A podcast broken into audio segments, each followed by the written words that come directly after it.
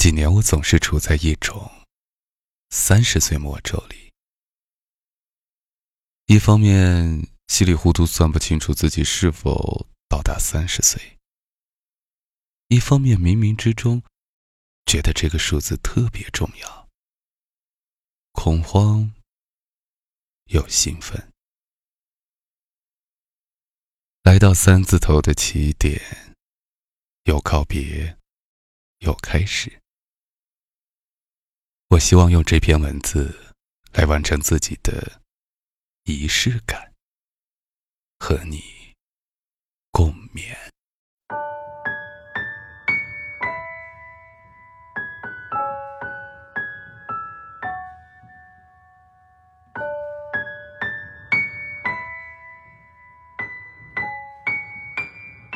我零八年中文系毕业后，在北京做图书编辑。在第五年做到图书公司总编辑的时候，选择转行。一三年转行到互联网做产品经理，从零开始，做到第三年的时候，再一次放弃安稳。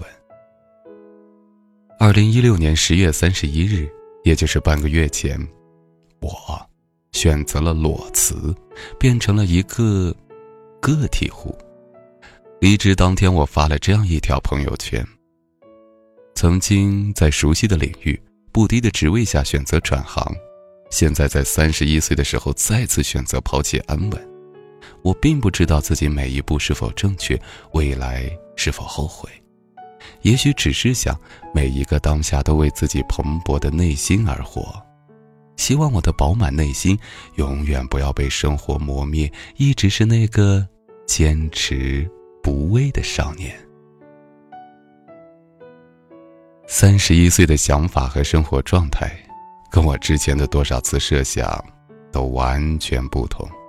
生活是最好的导演，前提是我并不是一个全无思想的花瓶演员。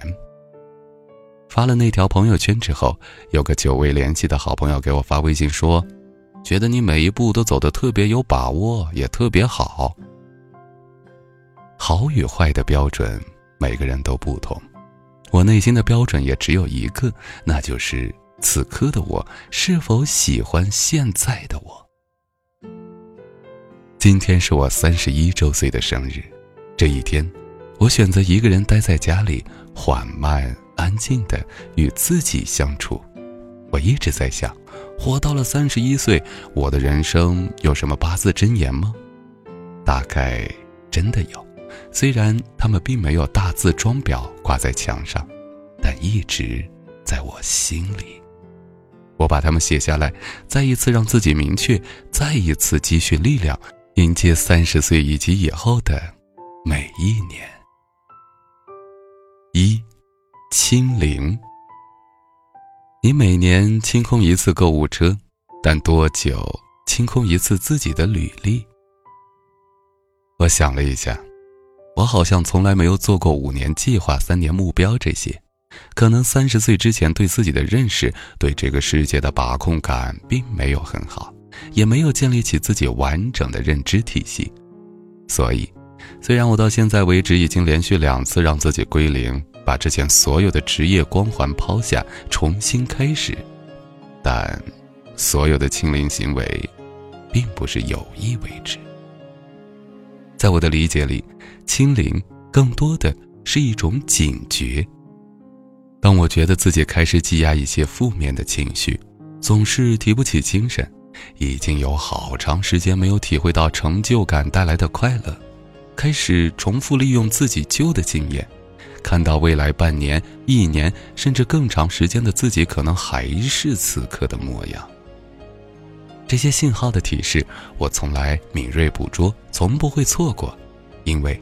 是他们让我不快乐，让我厌恶镜子里的自己。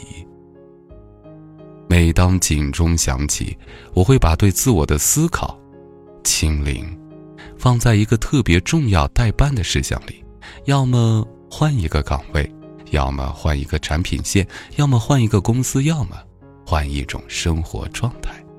总之，我对自己明智的警钟从来没有掩耳盗铃，更没有原地踏步，自怨。自艾。二。自省，摆脱群体的喧嚣，多多关照自己的内心。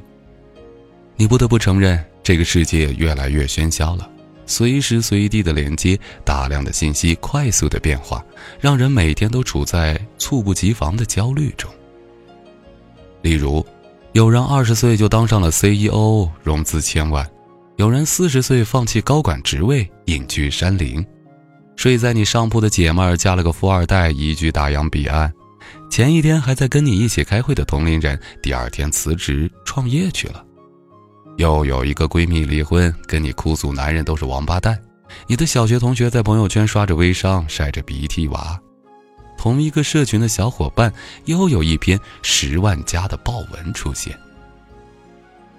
这个世界的嘈杂，又何止上述这些？他们裹挟着你，改变着你，并试图左右你对这个世界的看法。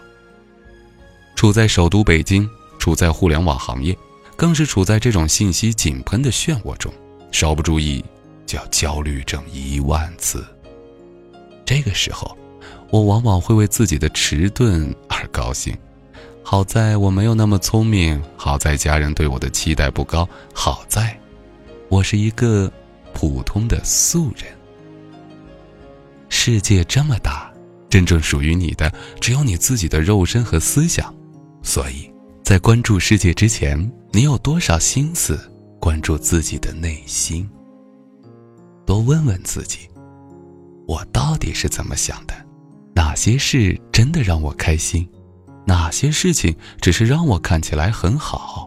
我离让自己满意和开心还要做哪些努力和改变？三，好奇。对生命丰富性的探索大过盖棺定论的完美。大概一年前，我的老板曾经跟我深聊过一次。他说，觉得我跟其他人相比的弱项是对这个世界没有那么好奇。当然，它一定程度上指的是在工作领域。那是我第一次把“好奇”这个词纳入我的词典。有很长一段时间，他的这个评价左右着我，影响着我。我甚至开始特别时髦的向原生家庭找原因，嗯，一定是我爸妈对我管束太严。直到今年，当我打算离职，有个同事问我为什么要离职，我脱口而出：我想试试自己更多的可能性，我对此充满好奇。蹦出“好奇”这个词儿的时候，我尴尬的笑了。好奇，大概代表着你对现状不满，你对自己充满期待，你对这个世界和自己的探索还未止境，你对生命丰富性的渴望大过了盖棺定论的完美。如果有一天我的眼神浑浊无力，不自觉地皱起眉头看天，请提醒我，去找回我对自己的好奇心。四。勇敢，勇敢绝不是一肩扛下的决心，而是内心的莫名笃定。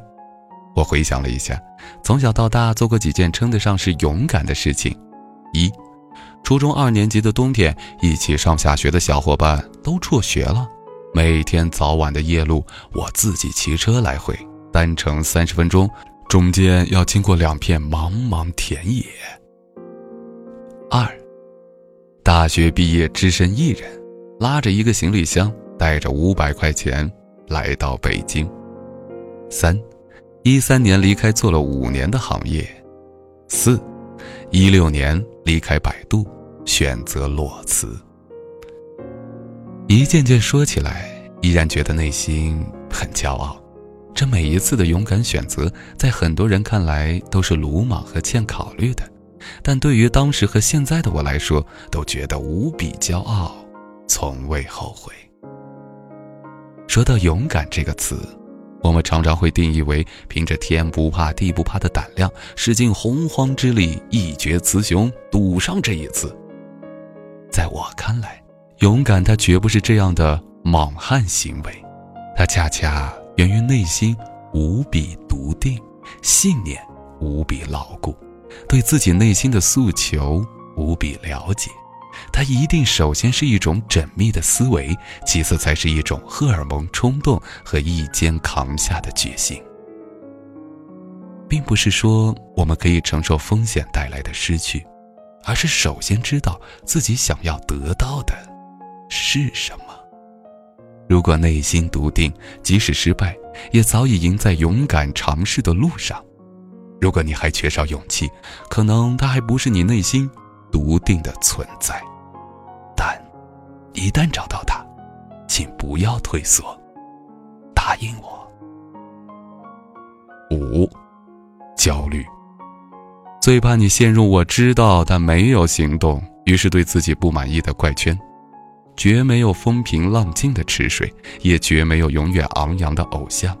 焦虑几乎是我们成长路上的固定伴侣，因为你还有渴望，你还没有放弃，你还希望自己更好。举个例子吧，我们村家家户户种柿子。到了柿子收获的季节，大人们都在谈论，今年收成怎么样？过节的大不大，多不多？哪个小贩的价位给的更高？现在不卖，未来几天会不会降价？每年爸爸妈妈都要为这些反反复复、鸡零狗碎的事情磨叽，睡不着觉，甚至争吵。全村唯一不为这个事情烦扰的，就是村东头的二狗家了。二狗是个傻子。如果你还焦虑，证明你不是二狗。人会焦虑，一定是来源于比较，觉得自己不够好。这时候最好的方式，不是仅仅承认焦虑的客观存在，而是退而结网，立刻行动，确定目标，分步骤执行。我几乎再也想不到比这更好的成长方式了。虽然你最后不一定能追赶上偶像，但当你一旦开始，焦虑感就会荡然无存。相信我，最深层次的焦虑不是相比较而不如人，而是明知最好的方法而没有行动，于是对自己不满意，越不满意越不行动，越焦虑，如此形成怪圈。在怪圈的任何一环突破，都可能带来新的变化。六，去拼，只有你自己知道，每一次你是否已拼尽全力。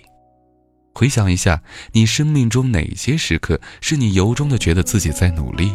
哪些时刻是别人说你很努力，你笑容背后是心虚呢？我想，这里面的区别是，有目标、有方法、有原则的努力才叫去拼，否则就只能叫死撑。或是干耗着，判断的标准只有一个，只有你自己知道。每一次你是否真的已拼尽全力？如果没有，你的巅峰时刻一定还没有到来。期待你去拼，去赢取那一刻的心满意足。其实，这一年不管是我自己还是我的家庭，都发生了很多大事。我基本上一整年都处在特别低的情绪里，并且以为这会是最糟糕透顶的一年，没想到快到年底的时候，一件件的好事都开始找上门来。我隐隐觉得，生活的大幕在缓缓拉开，幕布后面的舞台可能将要上演特别精彩的故事。期待、兴奋，又有隐隐的焦虑。我想。我必须用文字来记取这一刻，在我三十一岁这一年的冬天，它将在我的人生中谱写样的章节？我想，人生最美的华年，就是你从心底里喜欢此刻的自己。你呢？你喜欢现在的你吗？第二百八十九天，和你说晚安。我是减肥，晚安，朋友。